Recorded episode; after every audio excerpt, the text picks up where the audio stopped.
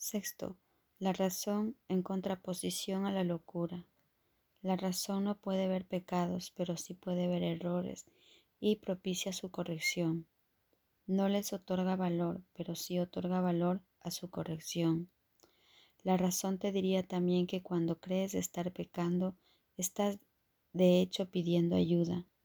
No obstante, si no aceptas la ayuda que estás pidiendo, tampoco creerás que puedes darla.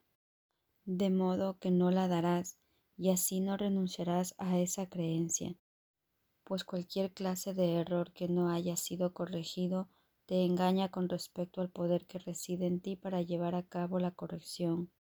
Si dicho poder puede llevar a cabo la corrección y tú no se lo permites, te estás negando la corrección a ti mismo, así como a tu hermano. Y si él comparte contigo esta misma creencia, ambos creeréis estar condenados. Puedes evitarle esto a él y evitártelo a ti, pues la razón no facilitaría la corrección únicamente en ti. No puedes aceptar o rechazar la corrección sin incluir a tu hermano. El pecado mantendría que sí puedes. Mas la razón te dice que no puedes considerar a tu hermano o a ti mismo como un pecador y seguir percibiéndolo a él o percibiéndote a ti mismo como inocente. ¿Quién que se considere a sí mismo culpable podría ver un mundo libre de pecado? ¿Y quién puede ver un mundo pecaminoso y considerarse al mismo tiempo ajeno a ese mundo? El pecado mantendría que tú y tu hermano no podéis sino estar separados. Pero la razón te dice que esto tiene que ser un error, pues si estáis unidos, ¿cómo ibais a poder tener pensamientos privados? ¿Y cómo podría ser que los pensamientos que se adentran en lo que solo parece ser tuyo no tuviesen ningún efecto en lo que sí es tuyo? Si las mentes están unidas, eso es imposible. Nadie puede pensar por separado tal como Dios no piensa sin su Hijo. Eso sería posible únicamente si los dos morasen en cuerpos. Tampoco podría ninguna mente pensar por separado a menos que el cuerpo fuese la mente, pues únicamente los cuerpos pueden estar separados y, por lo tanto, ser irreales. La morada de la demencia no puede ser la morada de la razón, pero es fácil abandonar dicha morada si ves la razón. No puedes abandonar la demencia trasladándote a otro lugar.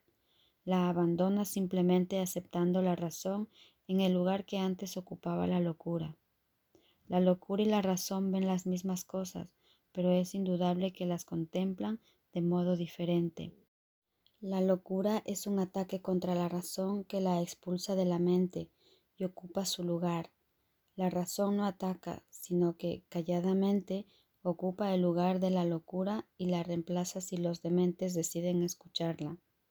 Pero los dementes no conocen su propia voluntad, pues creen ver el cuerpo y permiten que su propia locura les diga que éste es real. La razón sería incapaz de eso, y si tú defiendes el cuerpo en contra de tu razón, no entenderás lo que es cuerpo ni lo que eres tú. El cuerpo no te separa de tu hermano, y si crees que lo hace, estás loco. Pero la locura tiene un propósito y cree también disponer de los medios que lo pueden convertir en realidad. Ver el cuerpo como una barrera que separa aquello que la razón te dice que no puede sino estar unido. Solo puede ser una locura. Y no lo podrías ver de ese modo si escuchases la voz de la razón. ¿Qué puede haber que se interponga entre lo que es un continuo? Y si nada se interpone, ¿cómo se podría excluir de otras partes lo que pasa a formar parte de cualquiera de ellas? Esto es lo que la razón te diría, mas piensa en lo que tendrías que admitir si esto fuese así. Si eliges el pecado en vez de la curación, estás condenando al Hijo de Dios a aquello que jamás puede ser corregido le dices, con tu elección, que está condenado, separado de ti y de su Padre para siempre, y sin esperanza de jamás poder retornar a salvo. Eso es lo que le enseñas y aprenderás de él exactamente lo que le enseñes, pues lo único que le puedes enseñar es que él es como tú quieres que él sea, y lo que eliges que él sea es lo que eliges para ti. Mas no pienses que esto es temible, que estás unido a Él es un hecho, no una interpretación. ¿Cómo puede un hecho ser temible a menos que esté en desacuerdo con lo que tienes en más estima que la verdad? La razón te diría que este hecho es tu liberación.